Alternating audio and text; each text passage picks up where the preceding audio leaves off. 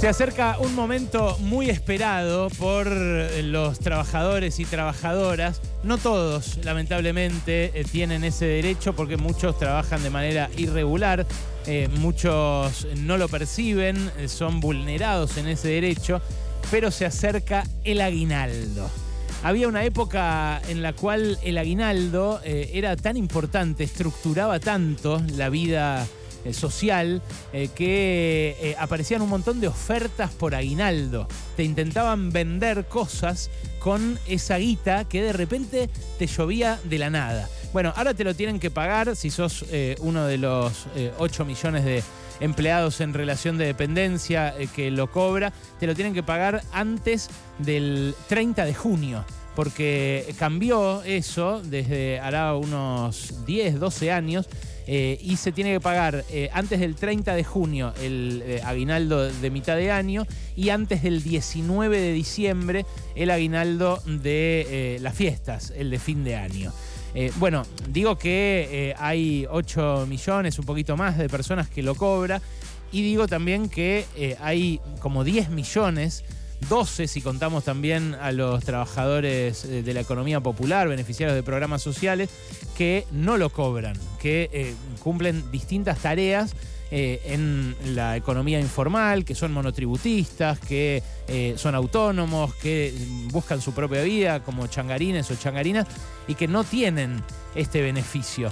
Eh, pero incluso entre los que lo tienen, incluso entre los que lo van a cobrar antes del 30 de junio, el principal destino, según una encuesta que vi pasar esta semana que hizo el portal trabajando.com, el principal uso que le van a dar los que lo cobren es pagar deudas, levantar muertos, tapar baches de esta primera mitad del año.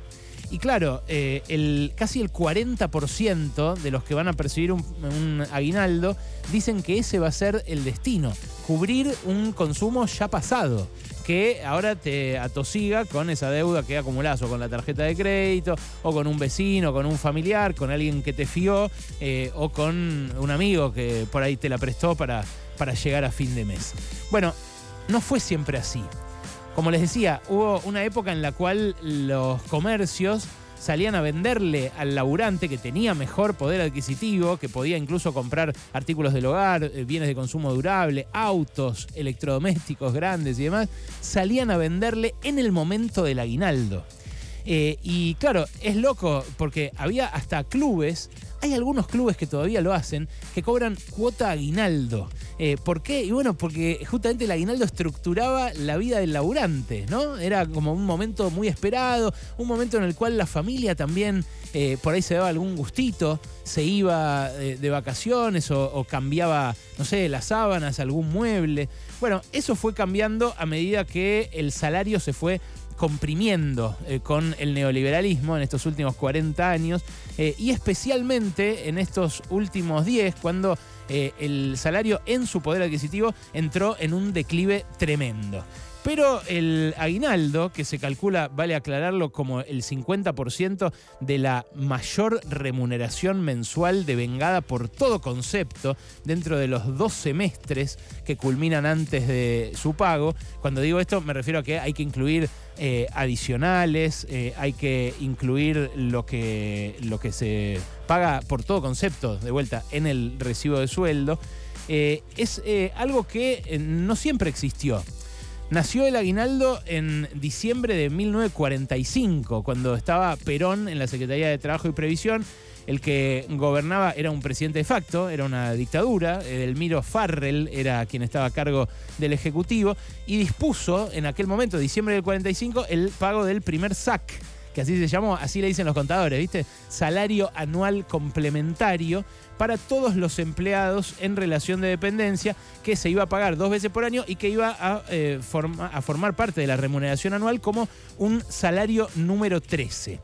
Eh, repito, en el aguinaldo hay que computar eh, las comisiones, los viáticos, los viáticos sin comprobante que se den, eh, los bonos por objetivos cumplidos, los bonus por rendimiento, las horas extra, las bonificaciones que haya habido, las vacaciones, los extra, los plus vacacionales también. y se pagó desde ese momento a todos los empleados en relación de dependencia. Lo único que cambió fue esto que les digo de la fecha se permitía pagarlo en julio antes y eh, en enero y ahora hay que pagarlo antes del 19 de diciembre y antes del 30 de junio cada una de esas cuotas. ¿Es una particularidad argentina el aguinaldo? No, eh, se paga en eh, muchos países del mundo, en la mayoría de los países latinoamericanos, se conoce de distintas maneras, con distintos nombres, pero el aguinaldo en general aparece. Por ejemplo, en Bolivia, la Ley General de Trabajo, en su artículo 57, menciona el aguinaldo de Navidad. Es un pago anual para los que hayan laburado más de tres meses en el año. En Brasil se lo conoce como eh, salario 13 eh, y fue establecido en los años 60, eh, años en los cuales también Brasil fue garantizando derechos sociales que en nuestro país, por ejemplo, había desde antes.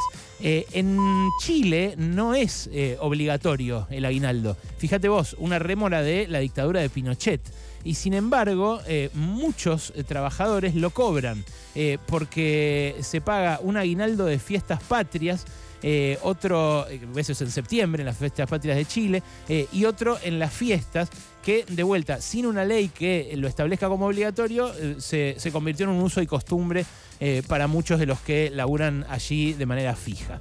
en Colombia se llama prima.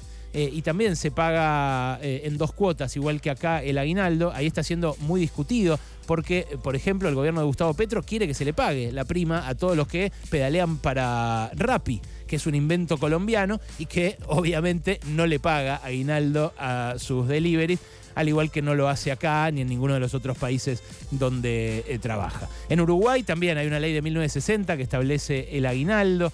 Eh, en Venezuela eh, hay una también parecida que es una retribución anual al empleado que haya trabajado eh, más de 15 días. En fin, hay muchos lugares donde eh, ese eh, sueldo conquistado por los laburantes se paga justamente como eso, como un adicional, como una conquista, como un plus.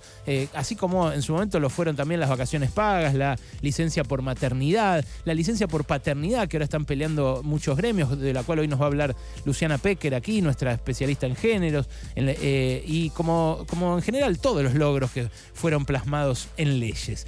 Hace cuatro o cinco años eh, hubo un debate, sobre todo en redes sociales, eh, donde Javier Milei dijo que el aguinaldo eh, es una chantada. Yamil Santoro, que es un, creo que ahora está con Patricia Bullrich, es un dirigente también ultraliberal que coqueteó en su momento con, la, esa ultraderecha de Milei, pero ahora creo que quedó con Bullrich. Eh, dijo que era una estafa al trabajador. Notable eh, definición de algo que cobra el trabajador y que más allá de cómo se compute, eh, es algo que muchos no cobran y muchas no cobran y quisieran cobrar.